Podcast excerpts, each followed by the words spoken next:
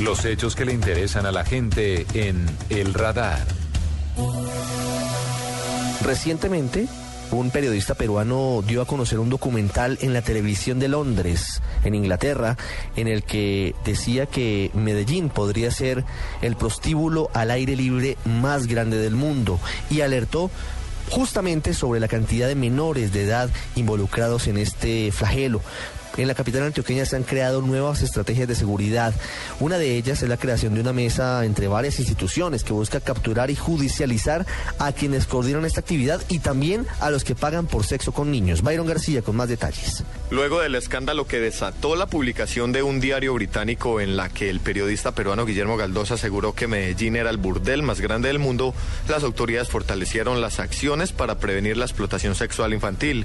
Una de las estrategias adoptadas fue la creación de una una mesa de trabajo permanente comandada por policía, fiscalía, personería, ICBF y alcaldía para atacar las fachadas como hoteles, salas de masajes y bares que permiten la explotación y el turismo sexual, en especial en el centro de la ciudad. Así lo explica el alcalde Aníbal Gaviria Correa. Se ha definido como punto central de la acción de, la mesa el ataque a las denominadas fachadas. Hay diferentes fachadas, hoteles, moteles, salas de masajes que se hacen pasar por unos u otros y que realmente tienen una actividad ilegal y delictiva que se cobijan bajo esas eh, fachadas. Este va a ser uno de los puntos fundamentales de ataque. Desde las calles el sentir de la gente sigue siendo de indignación frente a la afirmación que deja Medellín como la ciudad del mundo donde más se vive esta problemática. No creo que Medellín sea el bordel más grande porque yo pienso que la prostitución existe en muchas ciudades, no solamente en Medellín. Yo pienso que nosotros cargamos tal vez la fama y otras personas cargan la lana. O sea, no creo, no creo, no estoy de acuerdo con eso. Sin embargo, esa misma indignación ciudadana ha sido el motor para combatir una problemática que es real.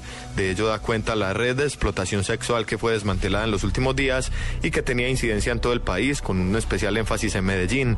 El alcalde Gaviria confirmó que cuatro de los detenidos fueron sorprendidos en el Valle de Aburra. Bueno, la información que tengo específicamente es que eh, el, caso del área metropolitana se dio en el municipio de Girardota. Allí tengo entendido que ha habido cuatro capturados y que se dilucidó que esa red estaba en contacto con, como usted dice, otras ciudades de Colombia y en el mundo. Y yo creo que lo que tenemos que hacer es seguir atacando ese fenómeno con toda la contundencia.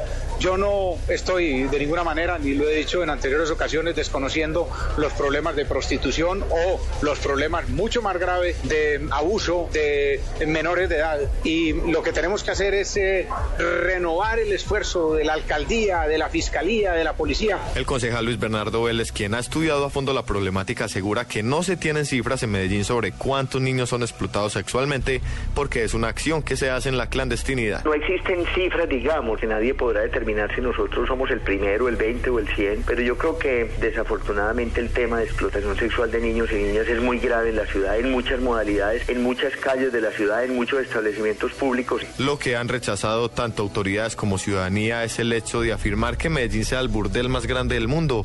Eso, todos reconocen el problema y hay unión para combatirlo. En Medellín, Byron García, Blue Radio.